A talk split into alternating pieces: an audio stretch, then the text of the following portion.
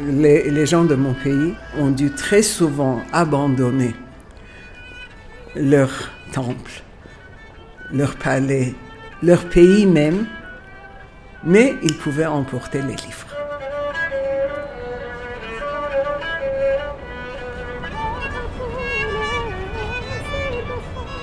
Le livre est devenu un domaine prépondérant justement parce qu'il pouvait être sauvé.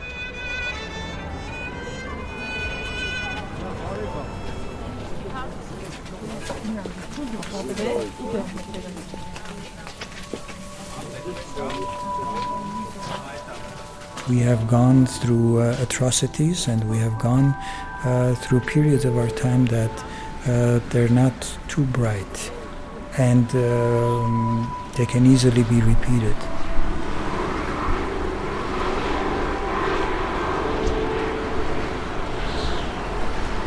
Donc, euh, c'est-à-dire, je me souviens d'une chose que je n'ai pas vécue. Mes parents m'ont tellement parlé de ces choses que j'ai l'impression de l'avoir vécue. Donc, c'est à moi. Voilà, c'est la beauté, c'est la filiation.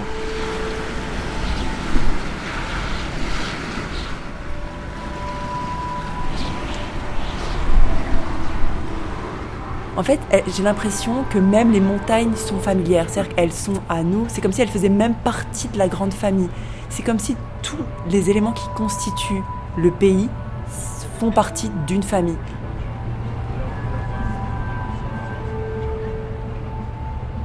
I would like to think that um, with all the difficulties that we have uh, faced, we become the flower that grows from in between rocks.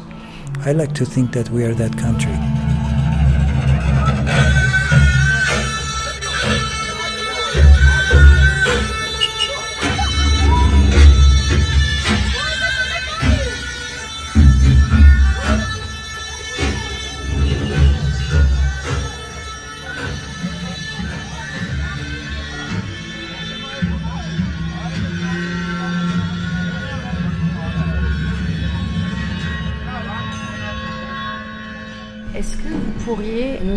Comment on dit il était une fois dans votre langue Et littéralement, qu'est-ce que ça veut dire? Ça, Il y avait, il n'y avait pas, c'est ça, c'est comme ça.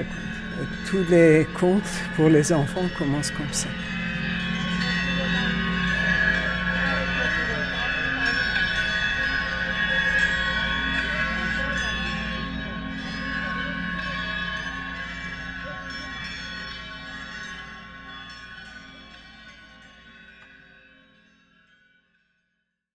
Il était, il n'était pas. Le temps, les livres et la violence. Chapitre 1 Le pays. Il était, il n'était pas. Qu'est-ce que ces mots veulent dire? Sommes-nous dans la vraie vie ou alors dans un conte? Sommes-nous quelque part entre les deux, la vraie vie et le conte, à la manière d'un funambule? Et d'ailleurs, de quel pays parlons-nous?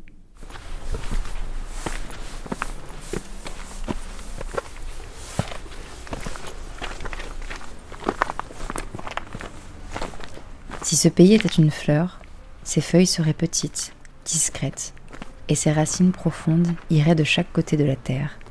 Ses pétales seraient rouges comme la vie.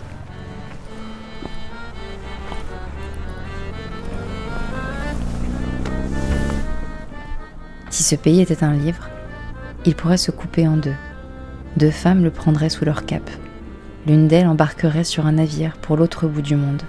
L'autre fuirait vers le désert avec l'autre moitié du manuscrit. Elle irait seule, longtemps, jusqu'à trouver une pierre sous laquelle le cacher.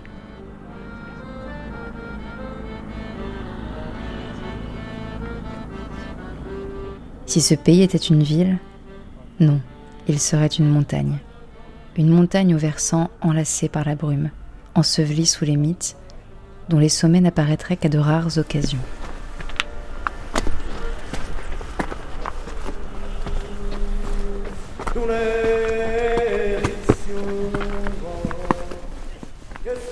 Ce pays était un chant, il serait à la fois triste et gai. Il serait grave comme le corbeau et léger comme un rêve, capable de voler à travers la mémoire jusqu'à l'instant présent. Si ce pays était un conte, voici l'histoire que j'écrirais.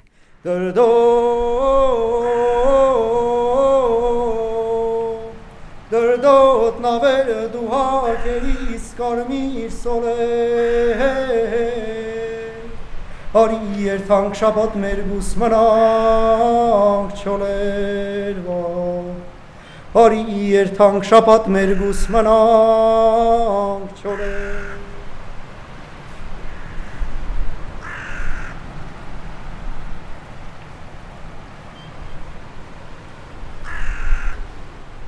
Alors moi j'ai grandi dans la culture de mon pays parce que mes parents sont nés ici et sont partis vivre en France dans les années 80. Du coup j'ai baigné là-dedans, j'ai toujours entendu la langue, j'ai pas forcément pu toujours la parler par timidité je pense.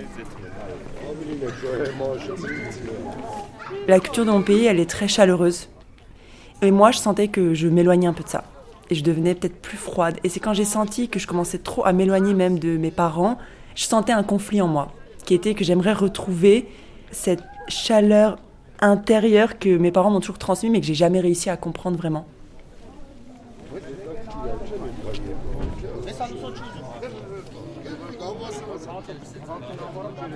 Quand j'ai décidé de venir, ça a été plus un appel euh, du cœur, clairement. Je me suis dit, mais c'est trop important. Ce tout petit pays prend trop de place dans mon identité. Et du coup, c'est assez tard, à 28 ans, que j'ai décidé de venir vivre ici.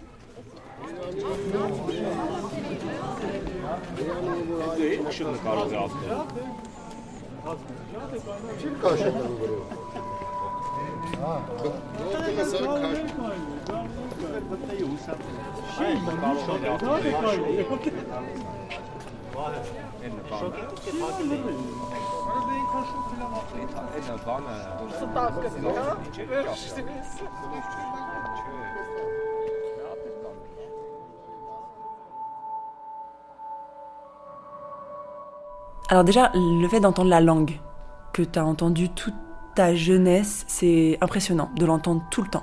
C'est-à-dire que j'ai toujours l'impression déjà d'être entourée de ma famille, tout le temps. En fait, j'ai l'impression que même les montagnes sont familières, c'est-à-dire qu'elles sont à nous. C'est comme si elles faisaient même partie de la grande famille. C'est comme si tous les éléments qui constituent le pays font partie d'une famille. C'est comme si j'étais un peu dans un rêve, mais pas idéal.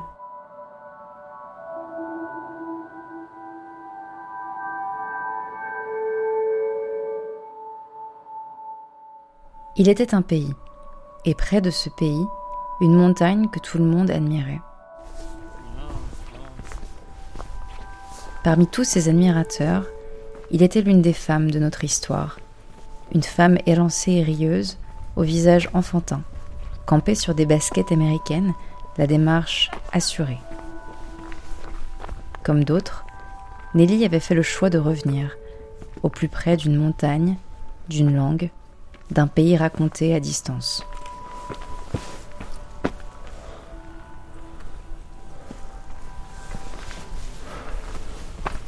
En fait, cette montagne, elle est tellement. Il y en a plein des montagnes, c'est très montagneux, mais elle est grandiose. En fait, elle est. C'est-à-dire qu'on a l'impression qu'on est juste à côté de la capitale, mais euh, elle est tellement loin et mais elle est, elle est grandiose. En fait, c'est c'est ce que je vous avais dit au début. J'espère que vous la verrez. Je sais pas si vous l'avez vue du coup, mais quand on la voit bien, c'est impressionnant. On peut la regarder des heures.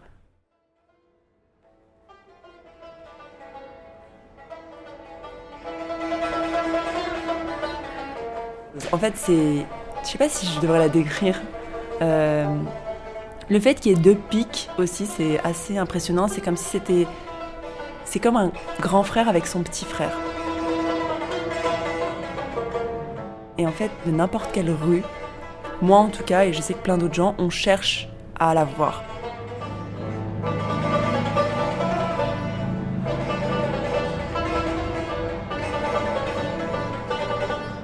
Ça donne un tel relief à la ville alors que c'est pas vraiment notre montagne.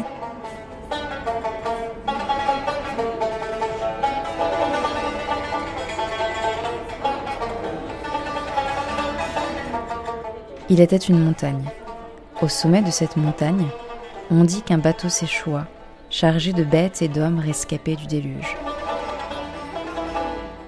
Les animaux, les hommes, dévalèrent si bien la pente de la montagne qu'ils repeuplèrent le monde, comme si la fin du précédent n'avait pas d'importance. Il était une montagne aussi blanche que la lune, aussi détachée que le ciel où elle aimait quelquefois apparaître. Alors, les écharpes de brume s'affaissaient autour de ses flancs bruns comme la mer se retire à marée basse, et tous les yeux alors étaient tournés vers elle. Parler des heures des montagnes avec euh, les habitants d'ici. Bah, c'est souvent des sujets où on se dit quand même, on a de la chance d'avoir tout ce qu'on a. Et euh, donc notamment sur la montagne qui est pour moi le symbole que je citais tout à l'heure, le fait que ce soit pas à nous, que ce soit pas sur nos terres, euh, on peut en discuter des heures en se disant que oui, mais nous, on voit la plus belle partie. Oui, mais vu de l'autre côté, c'est pas pareil. Oui, mais. Et puis il y a souvent des légendes. Oui, mais on dit que ceux qui la voient de l'autre côté, ça porte malheur, alors que nous, de ce côté-là, ça porte bonheur. Il y a des habitants qui ne veulent même pas en parler. C'est-à-dire qu'ils sont tellement touchés par le fait que c'est là, c'est notre symbole, mais c'est pas le nôtre, qu'ils veulent même pas en parler, tellement c'est douloureux pour eux. Et euh, bah, du coup, ça aboutit souvent à des sujets un peu plus politiques, euh, géopolitiques qui peuvent faire mal. Mais euh, ouais, on peut en parler des heures.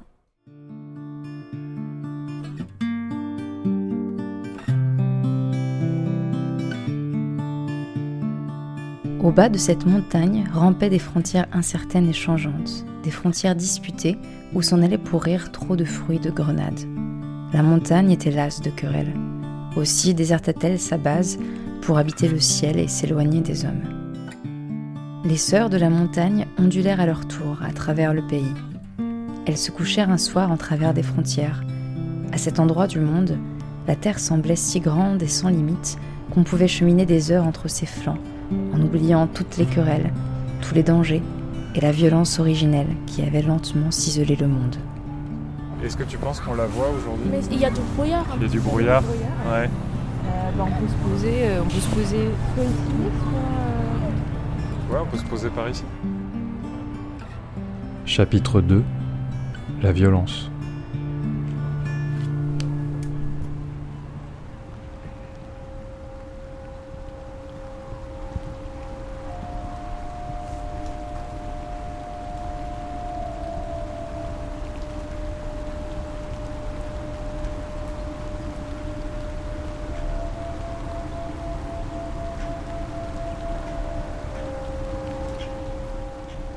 Il était, il n'était pas, une histoire terrible, conçue pour effacer les précédentes. L'histoire d'un génocide. Un crime non reconnu par son auteur que certains ont tenté de faire passer pour une légende, une histoire sur laquelle les nations se divisent.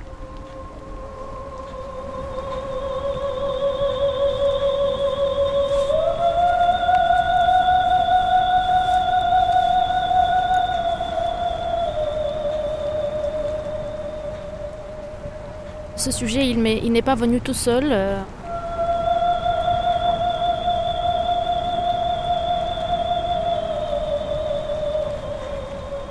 J'ai une filiation avec ce sujet, voilà. Et c'était euh, ma manière de, de dire euh, le devoir de mémoire.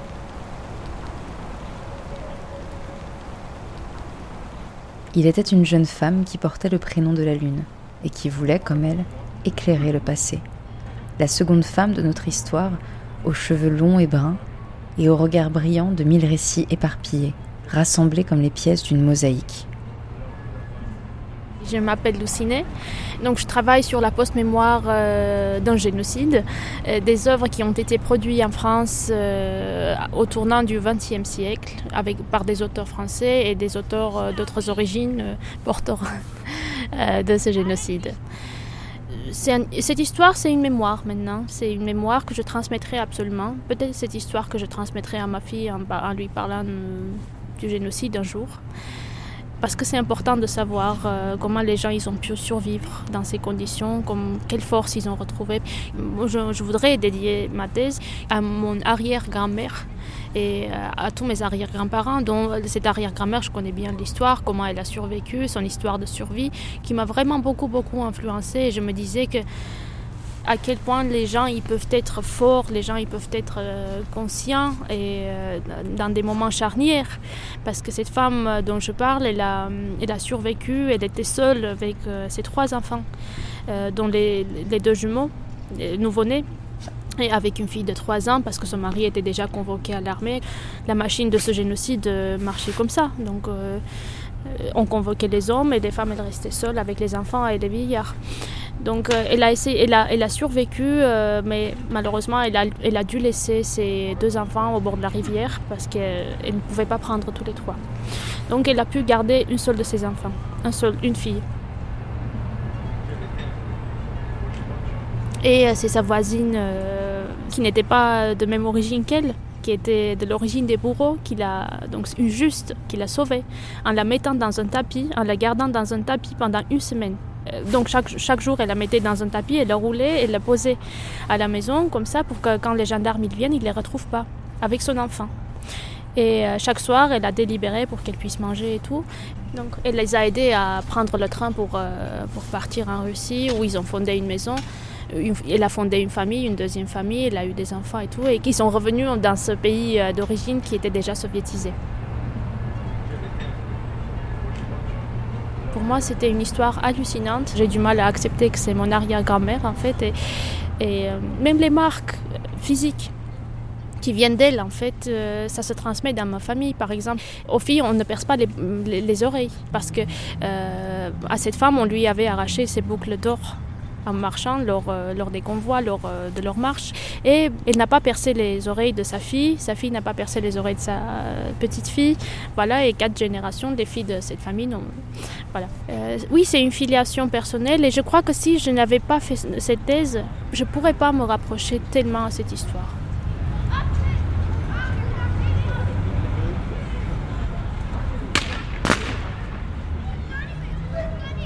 Il était les survivants de cette histoire, ses orphelins et ses arrière-petits-enfants.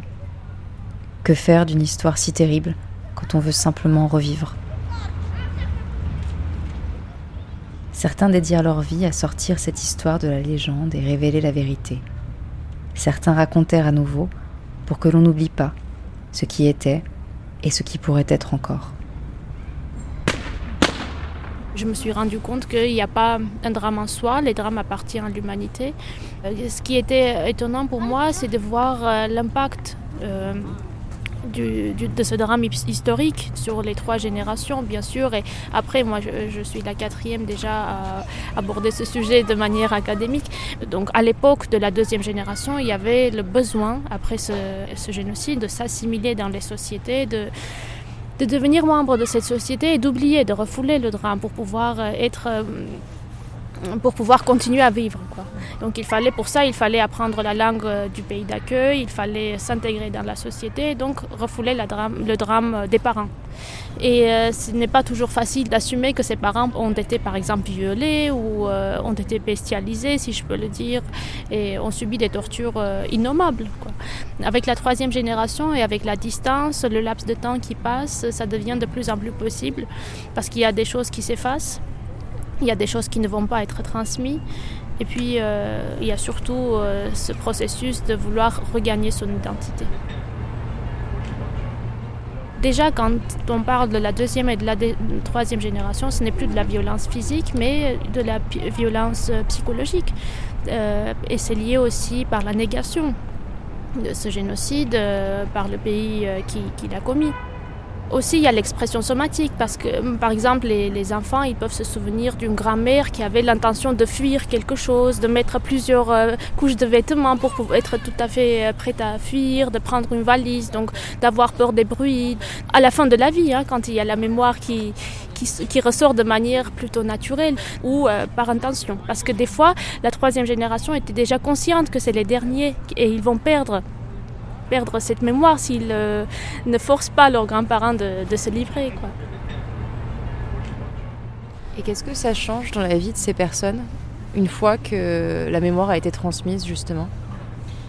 Euh, on se sent plutôt complet parce qu'il y a des, il y a plus de lacunes qui nous. Si, il y a toujours des lacunes, mais il y a plus ou moins un puzzle qui est constitué déjà et qu'on se sent complet en maîtrisant toute cette histoire, je crois.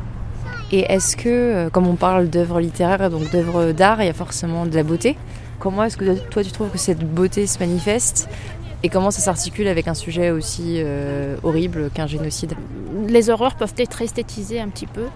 Et euh, la violence n'est pas banalisée en tout cas. Il y a bien sûr la question de l'irreprésentable et l'indicible, mais la littérature arrive à dire de manière détournée, justement via le langage, euh, toute cette violence. Tout ce qu'il y a de beau aussi, c'est euh, c'est le lien qu'on entretient avec les générations précédentes, qu'on ne nie pas, on essaie de s'identifier euh, à cette identité en fait. Voilà, la beauté, c'est la filiation, je crois, et le fait d'assumer.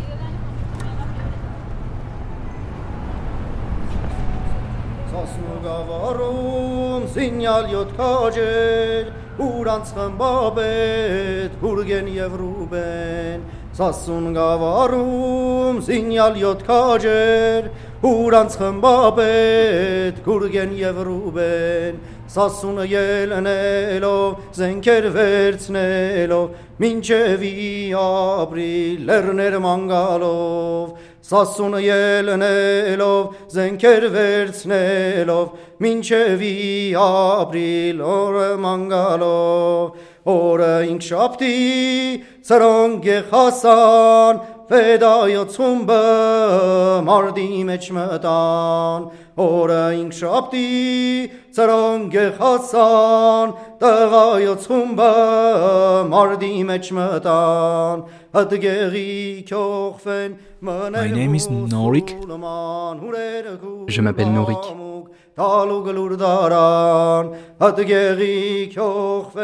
I go to army. Un jour, je suis parti à l'armée. Notre service militaire dure deux ans. Yeah? I go to army J'ai commencé en 2019, le 25 juillet, July 25. et je suis revenu en 2021, le 25 juillet. 2021, July 25. Ուչարը թշնամին կեդին պրվեցավ, ռացանը բացվեցավ, կրնակին դիբավ, ուչարը թշնամին կեդին պրվեցավ, After 14 months, the war is started. Au bout de 14 mois, la guerre a commencé. Last 44 days. Elle a duré 44 jours.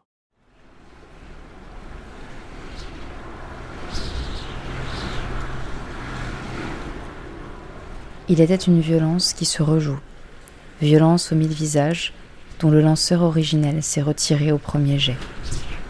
Il était à nouveau la guerre, quand on la croyait terminée. Quelques soldats de plomb poussés de part et d'autre d'une frontière, le bourdon d'une abeille de métal. Les hôpitaux remplis de souvenirs difficiles, les visages des amis disparus, un retour différent de ce qu'on attendait, une fin qui n'en est pas une.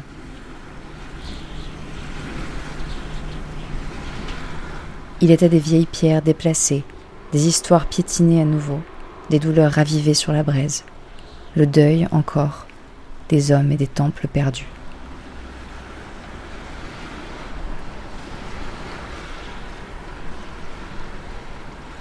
Il était un jeune homme qui revenait chez lui, le sourire pâle, après 40 jours de combat. So when the war started, it's so the first day. Quand la guerre a commencé, au premier jour, c'était tellement inattendu. Je n'avais jamais été dans une telle situation, où à chaque seconde, quelque chose peut te tomber dessus. Ça tombe du ciel, c'est de l'artillerie. Ça se fracasse et à la moindre seconde, tu penses que quelque chose va te casser, que tu vas mourir. In luck for me, I was serving in air defense. Par chance, je servais dans la défense aérienne, et relativement peu de gens sont morts dans ce secteur. Nous étions juste assis à surveiller des cartes. Tous les jours, je me réveillais, j'appelais mon pote et je lui demandais. Mec, est-ce que la guerre est déjà finie? Et tous les jours, pendant 44 jours, il me répondait. Non, la guerre n'est pas finie. Tous les jours, je me levais et j'apprenais qu'une personne avec qui j'avais servi était morte. Tous les jours. La guerre a pris fin le 9 novembre. 9 of the November. Il était 1h du matin et en une seconde, tout est devenu silencieux. No, no voice already. 44 days. Pendant 44 jours, à chaque fois que tu écoutais, tu entendais des tirs, tout le temps. Tu entendais des bruits d'explosion tout le temps. Et là, en une seconde, tout est devenu calme. En une seconde. On est sorti, mon pote m'a appelé et m'a dit que la guerre était finie.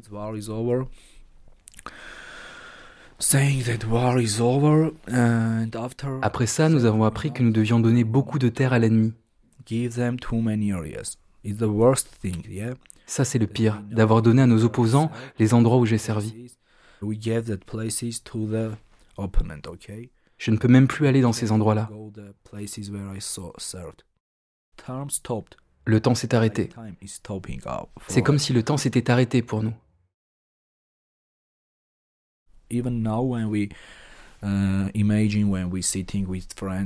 Même aujourd'hui, quand on se retrouve avec mes amis qui étaient avec moi à la guerre, on en parle et on se sent toujours mal. time we feeling bad from it, okay? C'est comme si on n'était pas vraiment vivant pendant cette période.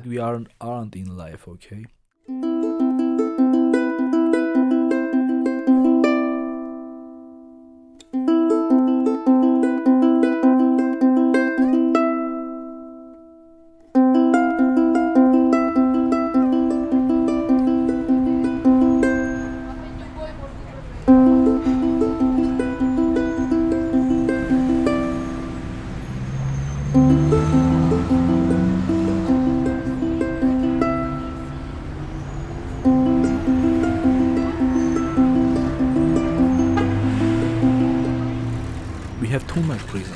Il y a trop de prisonniers. Uh, I have too much friends from army. Il y a beaucoup trop d'amis dont je n'ai plus aucune nouvelle. On ne sait même pas où ils sont. Just we don't know where where So we just uh, continue to live, okay? Donc on continue simplement de vivre. On ne peut pas faire comme si rien ne s'était passé.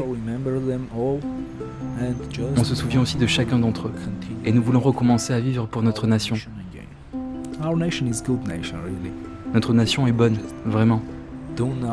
C'était des gens qui n'ont jamais rien fait de mal de leur vie. Ils avaient 18 ans. C'était des enfants, des garçons. They just want to come back to their mothers, really. Tout ce qu'ils voulaient, c'était revenir chez leur mère.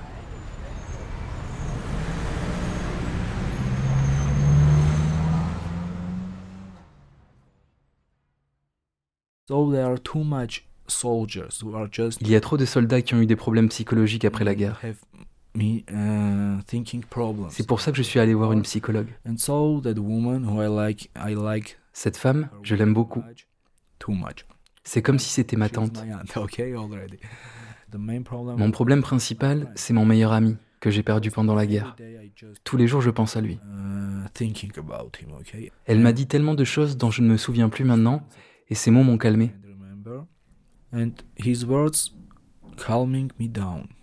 Donc maintenant, je peux vivre et aller au travail, tout simplement.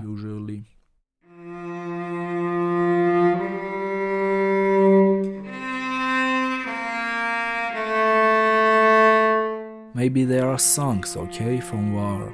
Il y a des chansons, beaucoup de chansons sur la guerre. There are too much songs, and every time we listen, Et à chaque fois qu'on les écoute, quelque chose se passe dans notre esprit. them, it's going on with our minds. So C'est pour ça que je ne les écoute que de temps en temps, listening them like two weeks, three weeks, okay? toutes les 2-3 semaines. Parce que nous devons le faire. Nous devons nous rappeler ce qui s'est passé. We are trying On essaye de poursuivre notre vie, notre vie, tout life. simplement.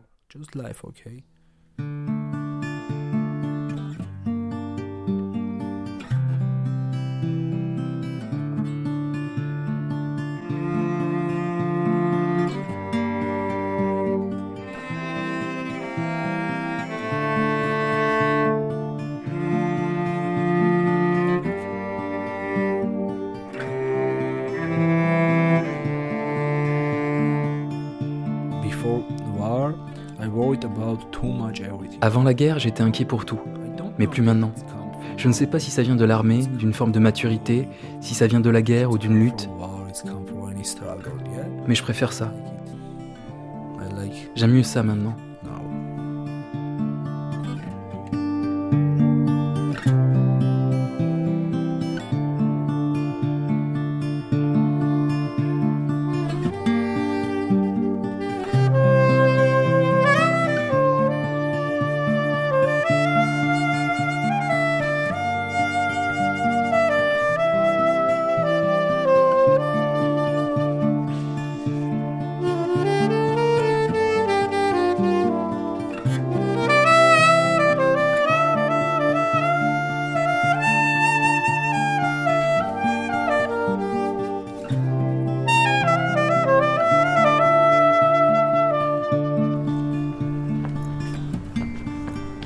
Chapitre 3 Les livres.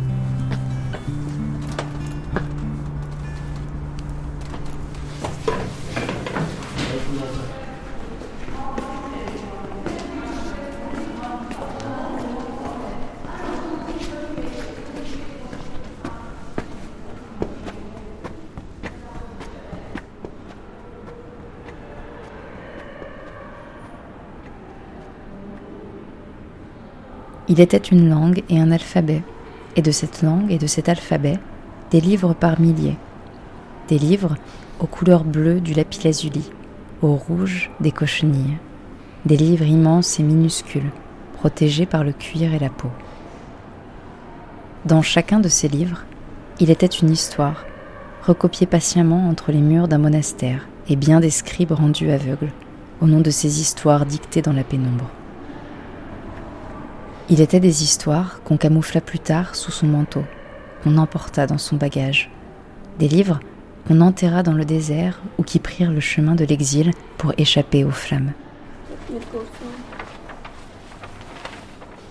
Il était une troisième femme, revenue elle aussi, au pays des histoires et des vieux manuscrits. Une femme devenue gardienne d'un sanctuaire.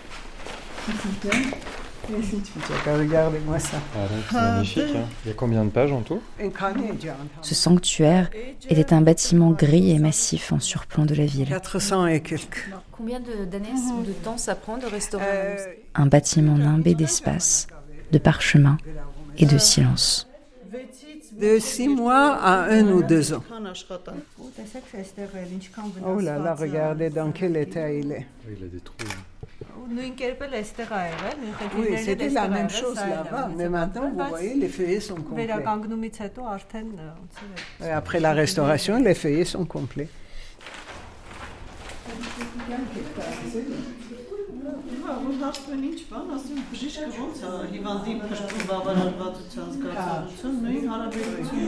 Elle me dit quand on me demande ce que vous sentez, je dis que sent le médecin quand il guérit un malade.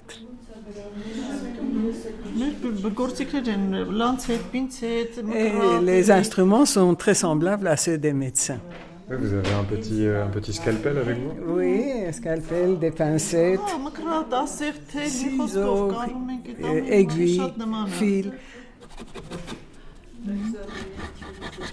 Շատ մոմի հետքեր կան, քանի որ եկեղեցիներում են ընթերցվել, շատ մոմի հետքեր կան, որը Ah, շատ Puisque ces manuscrits ont été utilisés dans les églises pendant la messe, il y a beaucoup de traces euh, de chandelles, de etc.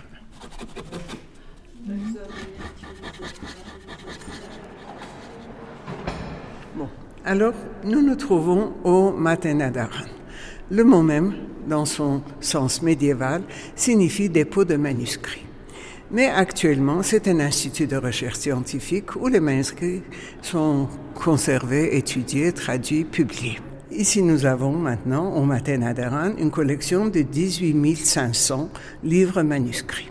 Et les plus importantes collections, après la nôtre, se trouvent à Jérusalem, à Venise, à Vienne. Le plus grand et le plus petit sont ici chez nous. Le grand manuscrit a été écrit en 1202. Il a fallu trois ans pour l'écrire. C'est un recueil d'œuvres historiques et également de sermons Bon, alors c'est 52 cm sur 75. Au moment du génocide, hmm, ce sont les réfugiés qui ont sauvé ce manuscrit, mais comme il était très grand et très lourd, on a dû le partager en deux. Et ils avaient enterré le reste dans la cour de l'église d'Erzeron. Cette seconde partie a été retrouvée par hasard par un officier de l'armée russe. Et ce qui est présenté ici, ce n'est que la moitié du manuscrit. Les deux moitiés ensemble ne tiennent pas dans cette vitrine. Si votre pays était un livre, lequel ce serait? C'est ça, c'est ça.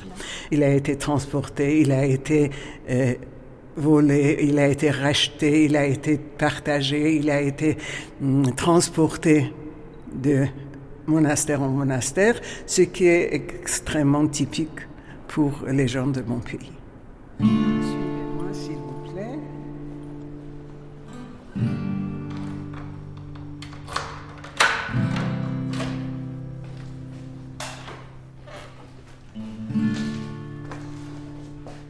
Suis né, j'ai étudié, j'ai vécu en Iran jusqu'à l'âge de 21 ans. Ensuite, notre famille s'est rapatriée le 1er décembre passé. Il y a eu exactement 55 ans que je travaille au Matenadaran. Je n'ai jamais changé, je n'ai jamais euh, cherché d'autre travail. J'ai consacré toute ma vie. Avant, j'étais guide. Maintenant, je suis euh, la directrice du musée. Et je n'imagine même pas comment je vais quitter ce travail. Il n'y a presque pas de musée entièrement consacré aux manuscrits dans le monde entier. Voyez-vous, il y a certaines explications, mais d'abord c'est l'amour du livre. Tout en étant un petit peuple, mon peuple a été un peuple extrêmement cultivé dès l'Antiquité. Et non seulement littérature, architecture, musique, tout a existé. Et ensuite, le livre est devenu euh, un domaine prépondérant, justement parce qu'il pouvait être sauvé. Parce que les, les, gens de mon pays ont dû très souvent abandonner leur temple, leur palais, leur pays même, mais ils pouvaient emporter les livres. Est-ce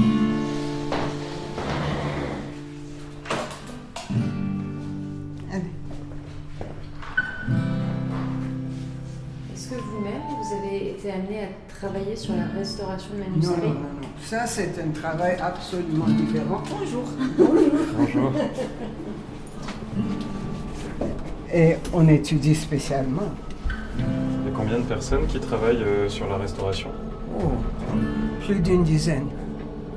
Vous verrez, c'est un très grand service et ce sont euh, surtout des peintres. C'est beau, n'est-ce pas? Magnifique.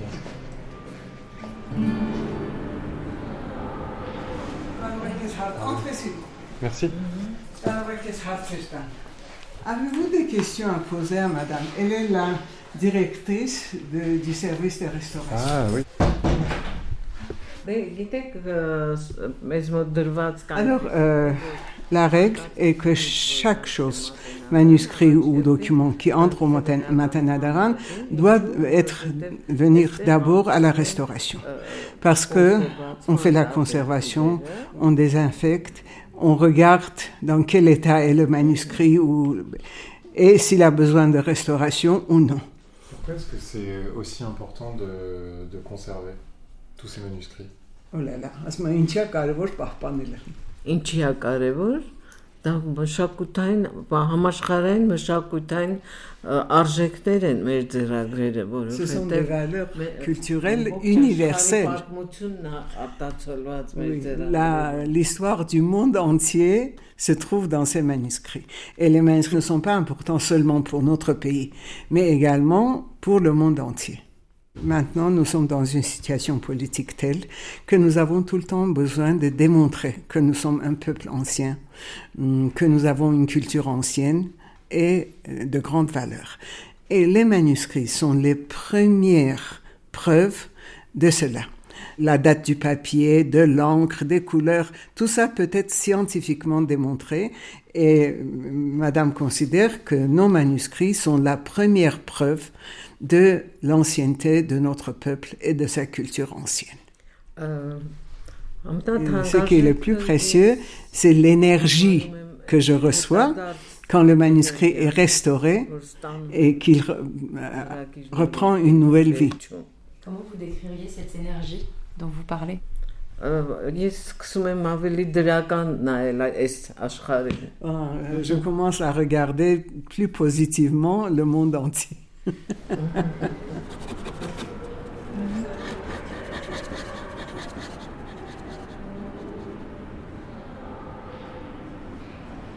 Maintenant, on ne sait pas ce qui va se passer. Vous connaissez la situation politique. Mais euh, dans notre pays, les manuscrits, de toute façon, seront sauvegardés et sauvés. Ça, j'en suis sûr. Que dire? On ne sait pas. L'avenir est couvert de brume.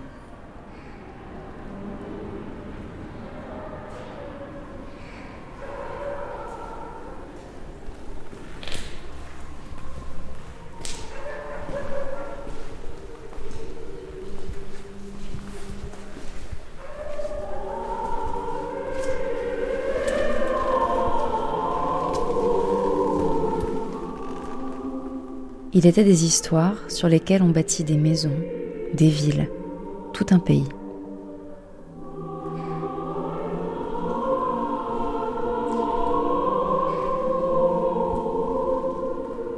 Des hommes et femmes des quatre coins du monde revenaient dans ce pays, quelquefois de passage, parfois durablement.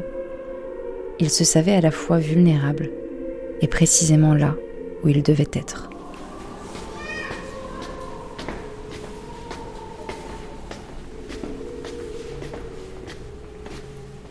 Il était un artiste et l'un des derniers personnages de cette histoire.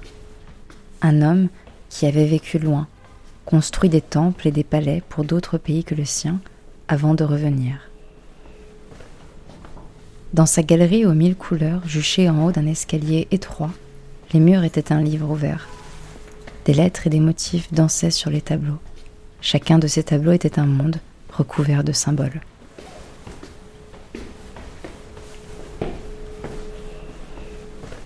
Chapitre 4 Le temps.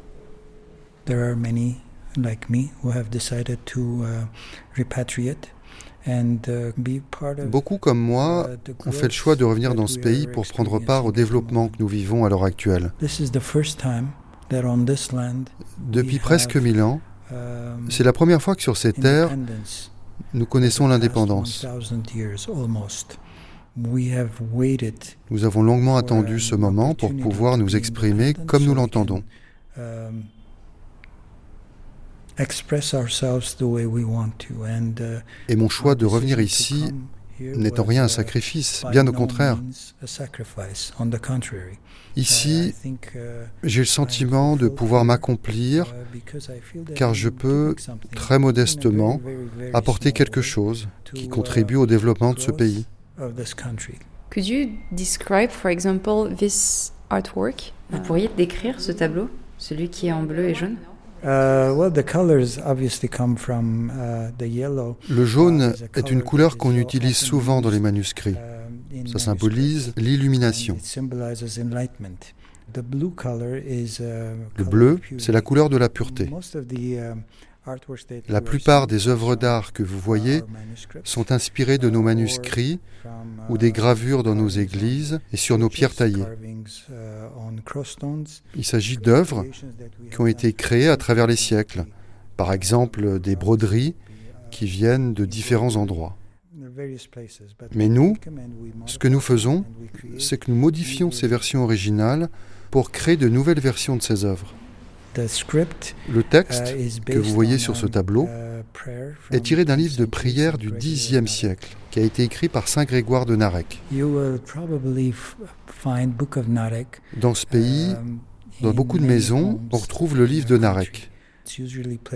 On le place généralement à côté du lit ou bien sous l'oreiller pour protéger un enfant et garantir sa bonne santé. On l'appelle le livre des lamentations, ce qui dans votre langue pourrait réellement signifier parler à Dieu du plus profond de son cœur. Et la peinture, c'est aussi un moyen de parler à Dieu. Oui, j'aime bien voir les choses de cette façon.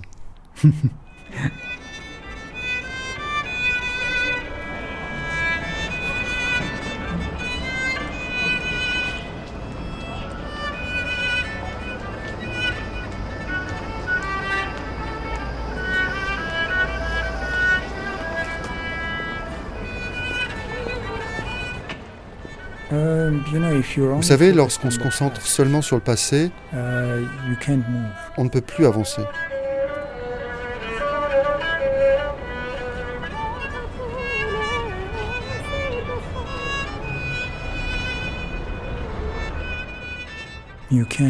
On ne peut plus créer, se déployer.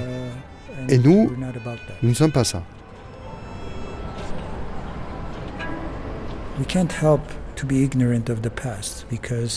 On ne peut pas se permettre d'ignorer le passé, car nous avons connu des atrocités, traversé des heures de notre histoire qui auraient vraiment pu être meilleures.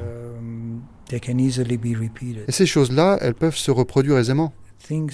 La plupart du temps, les choses ne changent pas en fait. Vos voisins ne changent pas, vous devez rester en mesure de vous défendre.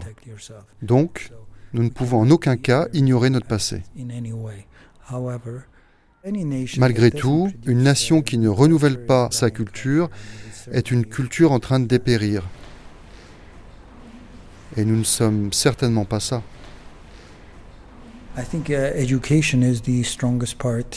Je crois que l'éducation joue un rôle central pour comprendre dans quelle direction nous voulons avancer. La capacité à se projeter dans le futur est extrêmement liée à l'éducation. Nous sommes de cœur un peuple pacifiste et nous désirons la paix pour pouvoir continuer de faire ce que nous faisons. Les perspectives évoluent et même chez vous, en Europe, des pays qui se sont infligés des atrocités vivent en paix aujourd'hui. N'est-ce pas?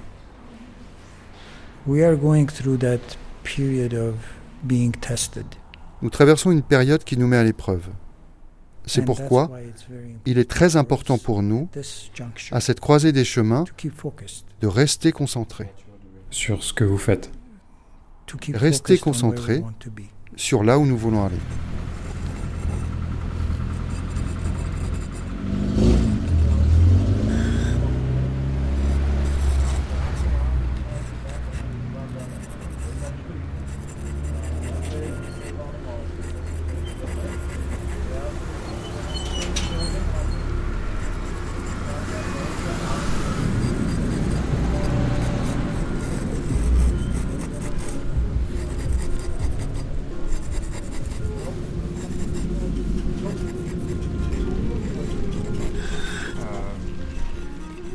C'est quoi ce symbole?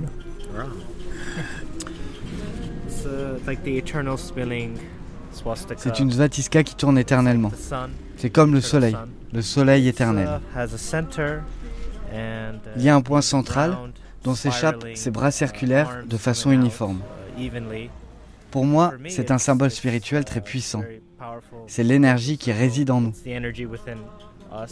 Cette énergie éternelle, ça pourrait être l'âme, le soleil, le mouvement éternel. Je le porte même ici, comme ça. Ah, vous l'avez autour du cou. Il y a des svatiskas sous différentes formes dans le monde entier. Chez les peuples premiers d'Amérique, par exemple.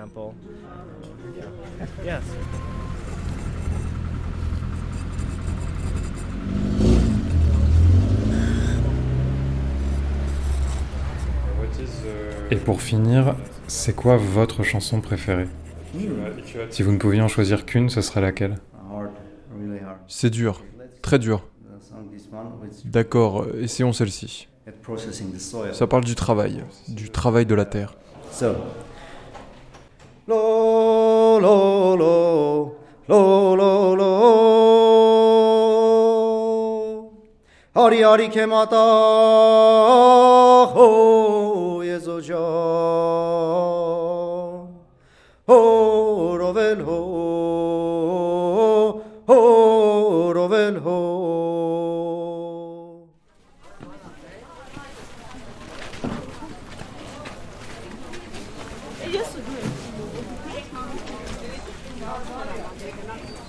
رای زو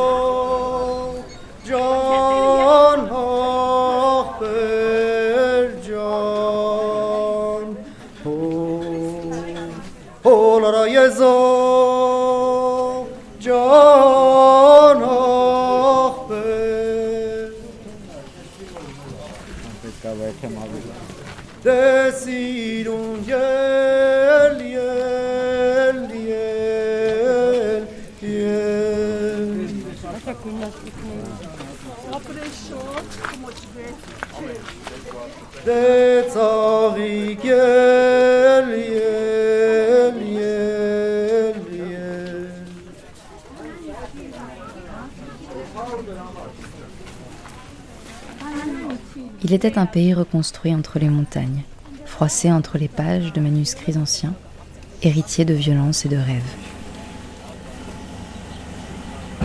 Un pays minuscule et pourtant vaste comme le monde, aux habitants revenus des quatre coins de la planète. Pays qui se sait vulnérable, qui ne sait pas toujours où naîtront ses enfants et où sont morts ses aïeux.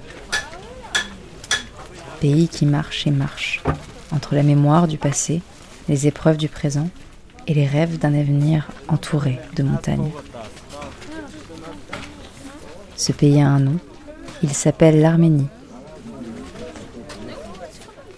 Nous vous avons raconté son temps, ses livres et sa violence, ce que nous en avons saisi du moins au détour d'un voyage. Ce que nous avons voulu raconter entre ce qui était, ce qui n'était pas et ce qui pourrait être encore. Quels récits, quelles histoires est-ce que tu aimerais qu'on raconte sur ton pays dans 20 ans, 50 ans ou même 100 ans? Euh, je pense que j'incarnerais ce pays en, un couple euh, assez âgé et qui sera capable de raconter tout ce qu'ils ont vécu. En fait, j'imagine ce couple dans un village. J'avais entendu ici que les enfants ici faisaient de la, thérapie visuelle en regardant les montagnes. Du coup, j'aurais envie que les enfants de cette famille regardent les montagnes pendant des heures, parce que pour moi, c'est ça ce pays. C'est une grande famille qui essaye de préserver euh, ce qu'ils ont, malgré toutes les difficultés qui viennent de l'extérieur et de l'intérieur, qui s'y tiennent, qui essayent de le transmettre. Ouais, c'est comme ça que je le raconterais, je pense.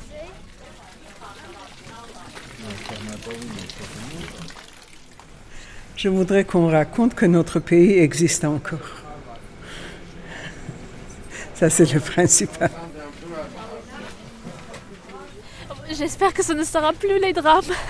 J'espère que ce sera quelque chose de plus euh, joyeux. J'espère que ce sera euh, une anecdote liée plutôt au florissement de ce pays et euh, quelque chose de plus joyeux, quoi.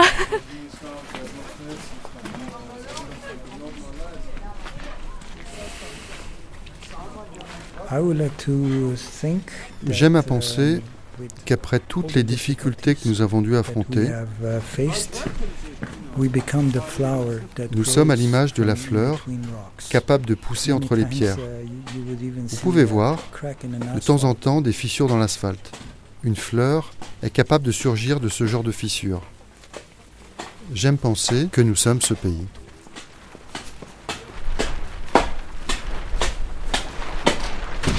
A flower grows from a crack in the asphalt. I like to think that we are that country.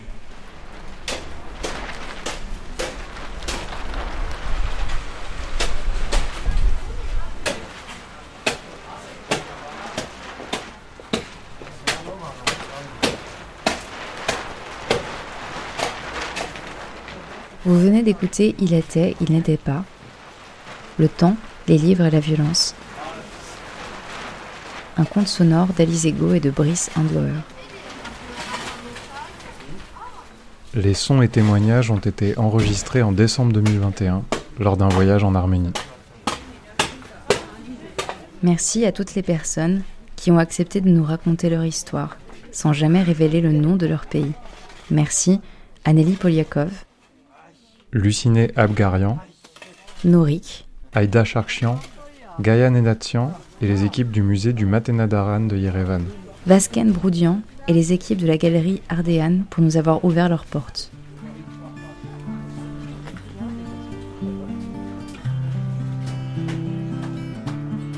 Merci aux chanteurs Siras Akobian et au groupe Lernapar pour leur contribution musicale. À Lena Bjurström au violoncelle. Et Samuel Devin au saxophone. Guitare et composition musicale de Brice Andauer, librement inspirée de la chanson Soldier Song d'Armen Movsisyan. Merci à Clément Baudet, Hugo Nazarenko et Mudham de nous avoir prêté leur voix au doublage. Merci enfin à Constant Léon, Aurélia Bessada, Guillaume Asherman et Knarek Petrosian pour leurs conseils et soutien en Arménie. Le récit que vous venez d'écouter n'est pas une fiction. Ce n'est pas non plus un documentaire exhaustif. Mais le récit subjectif d'un voyage et de rencontres. N'hésitez pas à vous documenter sur l'Arménie, son histoire et sa montagne emblématique, le mont Arara. Ou même à vous rendre sur place pour approfondir tout ça et vous faire votre propre avis. Et si ce récit vous a plu, n'hésitez pas à le partager autour de vous, à nous laisser des étoiles et des commentaires pour que le voyage se poursuive dans d'autres oreilles.